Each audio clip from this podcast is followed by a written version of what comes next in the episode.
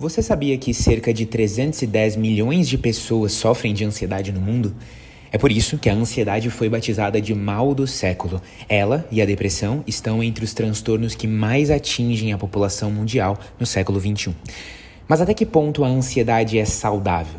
A ansiedade é uma emoção natural e o corpo precisa dela para sobreviver. A ansiedade surge para avisar que aquilo precisa ser feito. Quando a gente faz uma tarefa, a emoção vai sumindo de forma gradativa. Contudo, quando a gente ignora o que precisa ser feito, ou quando nosso corpo desregula essa emoção, ela fica muito mais forte do que o aceitável pelo nosso emocional. Então surgem os sintomas da ansiedade, que são muito desconfortáveis e, em níveis mais altos, são até paralisantes. E quais são esses sintomas da ansiedade? Bom, quando a ansiedade se expressa em sinais, a gente tem alguns que são mais comuns, como tremores, respiração ofegante, palpitação cardíaca e uma preocupação muito intensa. Quando uma pessoa está com ansiedade desregulada, digamos assim, esses sintomas podem surgir em situações que não são de fato perigosas. Se você tem dúvida se os níveis de ansiedade que você está sentindo são saudáveis ou não, observa se as situações abaixo são comuns para você. Tudo parece perigoso ou arriscado. Você sempre pensa na pior das possibilidades se concretizando, em especial quando a situação é importante. Você sente tensão muscular.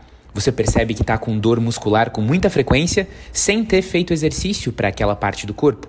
Você fica com um apetite desregulado, sente a necessidade de afogar as mágoas com comida, especialmente doces, ou perdeu o apetite devido à sensação de nó na garganta.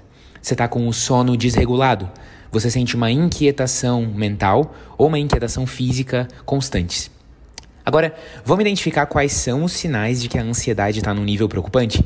Se você, por exemplo, desmarcou de última hora uma apresentação que te deixou ansioso a semana inteira, você está perdendo uma ótima oportunidade para o seu desenvolvimento pessoal e profissional, né?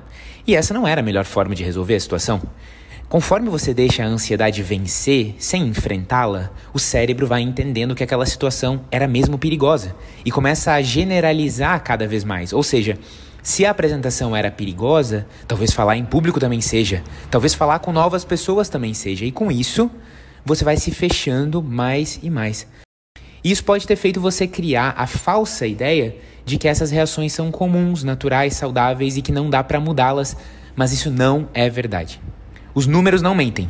Veja aqui alguns dados sobre a ansiedade no mundo. O relatório da OMS mostra que houve uma piora considerável nos transtornos mentais nos últimos anos. Os casos de depressão e ansiedade, por exemplo, tiveram um aumento maior que 25% em relação ao último relatório. Nos estudos fica claro que países que foram mais atingidos pela pandemia tiveram um aumento na prevalência desses transtornos. E claro, o Brasil está incluído nessa lista de países que tiveram ondas muito fortes do vírus. Isso nos mostra que situações do ambiente em volta de você podem piorar a sua ansiedade, além de fatores internos, como preocupação excessiva com alguma situação. Não existe uma só causa para o surgimento dos sintomas nocivos da ansiedade. Por isso, é importante saber como se proteger psicologicamente.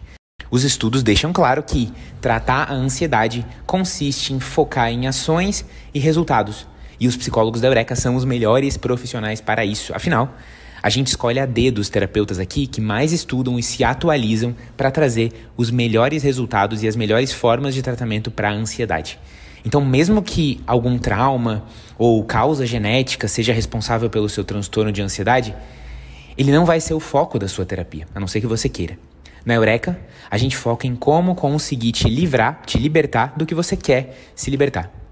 Aperta aqui embaixo e agenda a sua primeira conversa de terapia sem compromisso.